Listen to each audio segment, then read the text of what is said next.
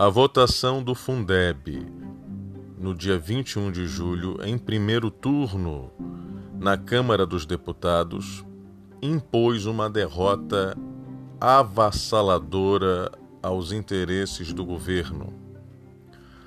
Primeiro, porque o governo negligenciou a votação, pois não queria que houvesse renovação do Fundeb.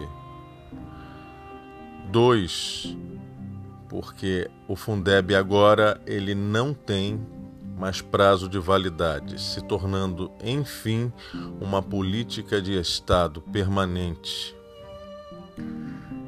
E em terceiro lugar, porque o governo, aos 45 minutos do segundo tempo, fora já dos prazos, encaminha um novo projeto em que retira parte do dinheiro do Fundo Nacional do Desenvolvimento da Educação para questões sociais.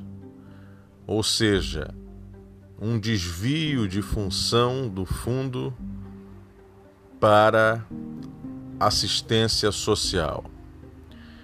Bom, o texto do governo não chegou nem a ser discutido. Foi votado o texto inicial do, do, do parlamento, a proposta parlamentar é que ganhou e a participação do governo de contribuição no fundo sobe de 9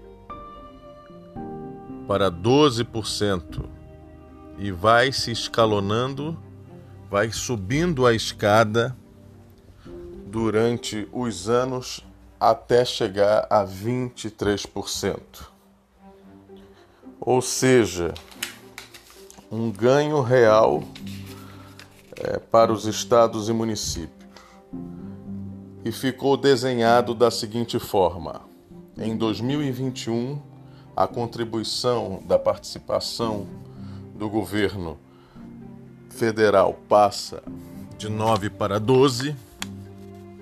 Em 2022 vai para 15%, em 2023 17% em 2024 19%, em 2025 21%, em 2026 23%. Portanto, é, o povo ganhou.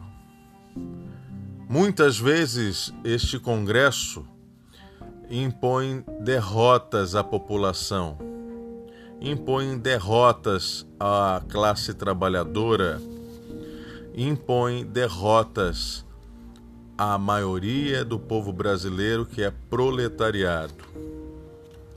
Foi assim na reforma da Previdência, na reforma trabalhista, tem sido em algumas questões em que o Congresso decide em favor do rentismo internacional que tem interesses neste país.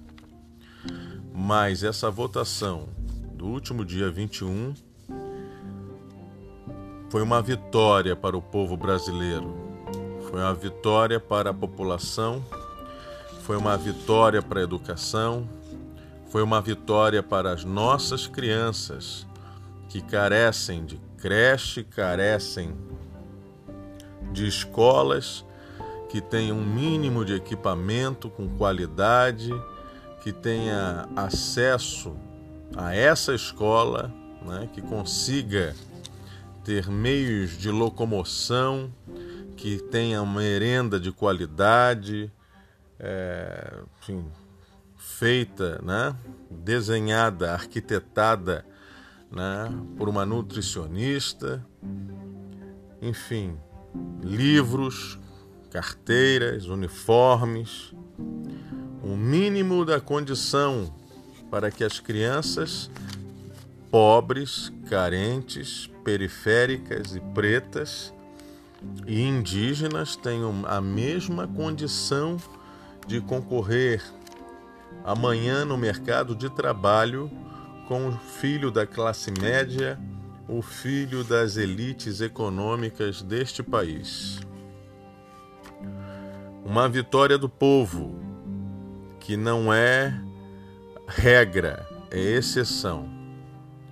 Oxalá queira Deus que um dia este país trate o seu povo com a dignidade que ele merece.